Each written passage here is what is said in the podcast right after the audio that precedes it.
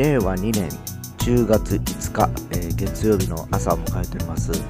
えー、ほんと寒くなりましたね。今は現在ですね、福岡は17度ということでですね、えー、まあ今日はこれから2度ぐらいしか上がらないということでですね、えー、まあ、日中、まあ、せいぜい20度か21度ぐらいまででしょうね。えー、ぼちぼちですね、僕もあの衣替えをちょっとしようかなと今日思っておりましてですね、えー、これまではちょっと半袖、半ズボンとかで過ごしてたんですけど、やっぱこれぐらいちょっと冷えてくると、もう本当風邪ひきそうになるので、えー、まあ、長袖、長ズボンまでいかないにしても、えー、七分袖七分袖の丈のですね、上着とあとパンツに、え今日ぐらいから変えようかなと思っております。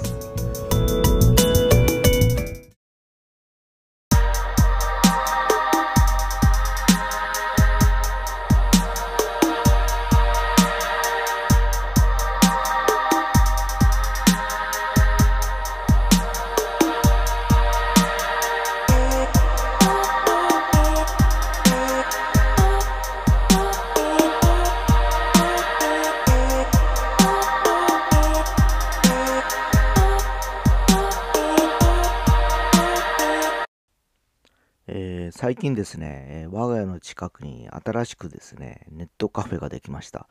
えー、あのそもそもですね、大きなあの100円ショップのダイソーって皆さんご存知かと思うんですけど、えー、そこの2階がすっかり空いてたんですね、実は。あので、その2階を利用してですね、えー、あの今最近流行りの24時間やってるあのフィットネスクラブとですね、併設して、えー、快活クラブだっけな、えっていう、あの今、あのなんて言いますかね、カフェ界では個室の鍵がついた、えもうほぼホテルに近いですよね。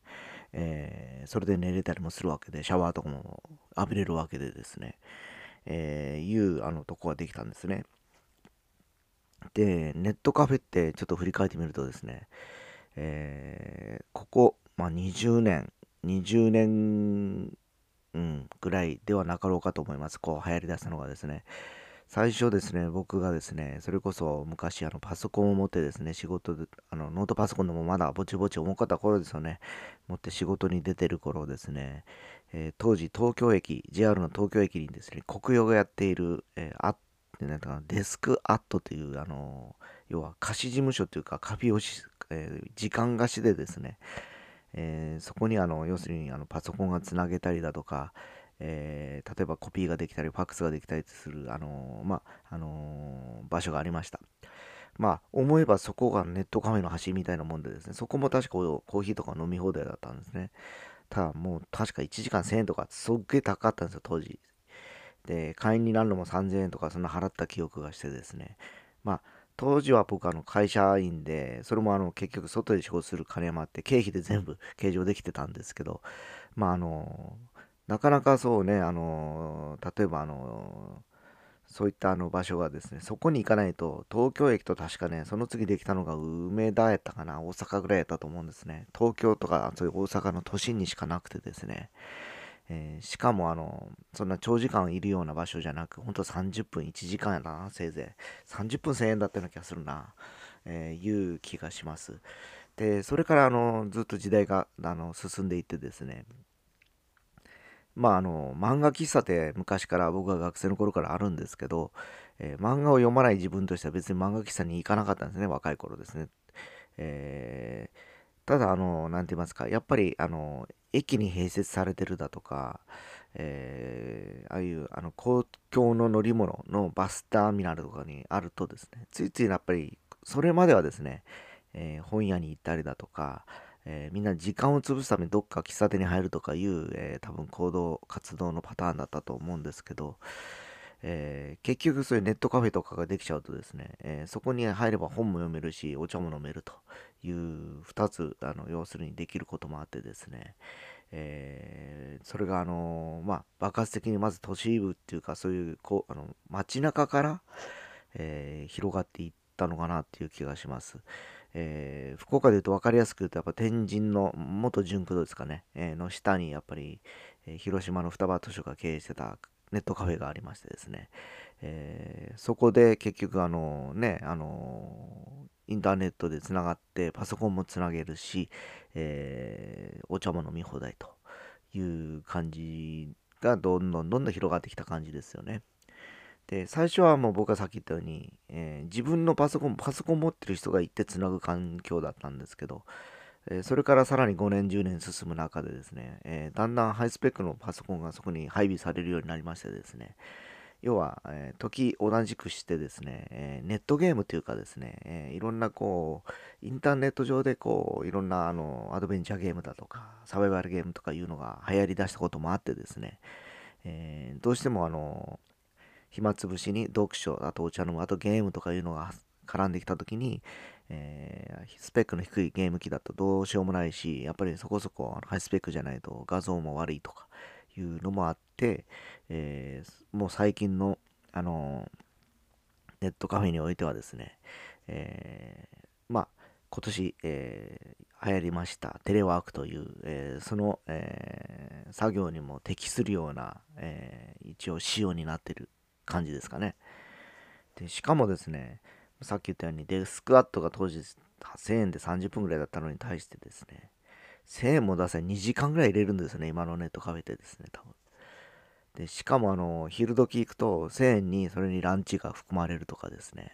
えー、まあ、下手な喫茶店で時間潰るから全然あの良かったりだとか、あとさっき言ったように読みたい漫画以外のですね、雑誌とかもあるんですよ。うん、これは案外ですね、えー、まあ、若者だけとは限らずですね、いろんな、こう、あの、人々に、えー、こう、適用ができるような環境になってるのかなと思います。で、僕の家の近くにできたその快活クラブはネットカフェだけじゃなくてですね、例えばビリヤードがあったりだとか、えー、カラオケがあったりだとかいう感じでですね、もうほんとなんていうかな、ラウンドオフのちょっとネットカフェ寄り版みたいな感じになっておりましてですね、で、行けば行くほどポイントも貯まったりだとか、なんかな、なんかすごくなんかこう、昔はちょっとインフォーマルな、ちょっとネクラなイメージがあったんですね。ネットカフェってなんかちょっとあんまり衛生的でもなくですね、なんかこうオタクがいそうで、えー、個室にこもって漫画を読んだり、なんかアニメを見たりしてるんだろうなというイメージを持ってましたけど、えー、そんなことはなくですね、今、あの近くのネットカフェはですね、えー、最高装備でオフィスっていうか、なんていうかな、朝に行けばですね、実はモーニングとかまでパンとかも食べ放題とかですね、すごいんですね、もうなんかビジネスホテルばりのこうサービスであったりだとかして、えー、いよいよですね、えー、まあ今まで本屋に併設していたカフェの存在価値が薄くなってきた感じがしますね。で、先日、あの、福岡空港にちょっと行く用事があってですね、えー、その後の、そこに中にできたツタヤにちょっと見てきたんですね。ツタヤを覗いてきたんです。どんな感じかなと思ったら。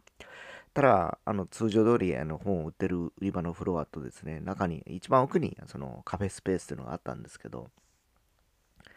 これまではやっぱりスターバックスが入ったりだとか、えー、いろんなあのコーヒーショップがあってですね、そこで飲んで、えー、好きな本を持ち込んで読むっていう感じだったんですけど、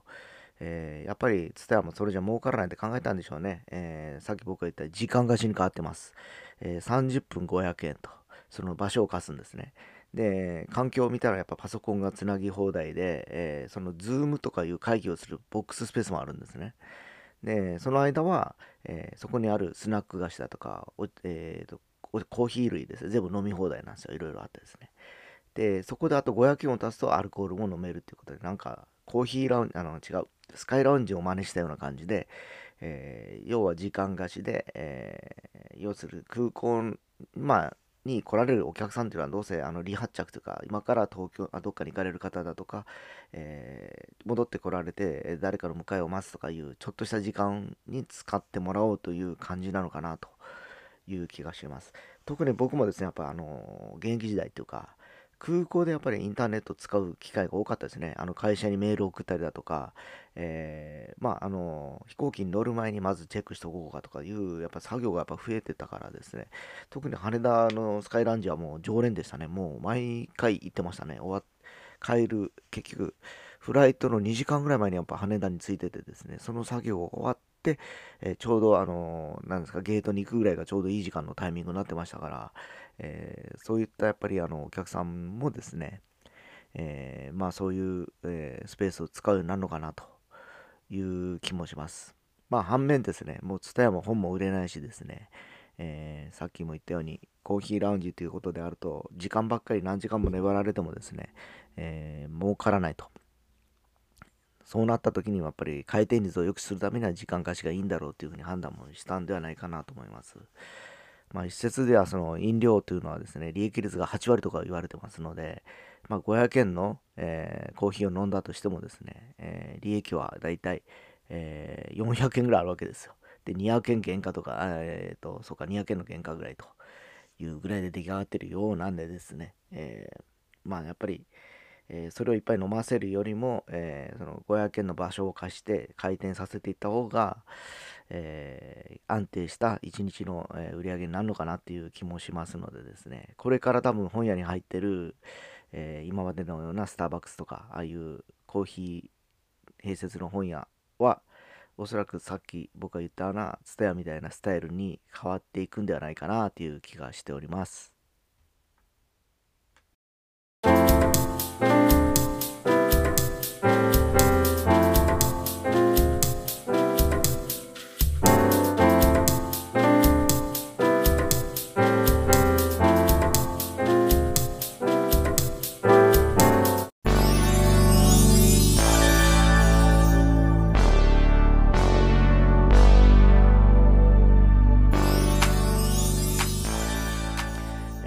今思えばですね、本当あの、僕は出張が多かったんですね、当時。えー、で、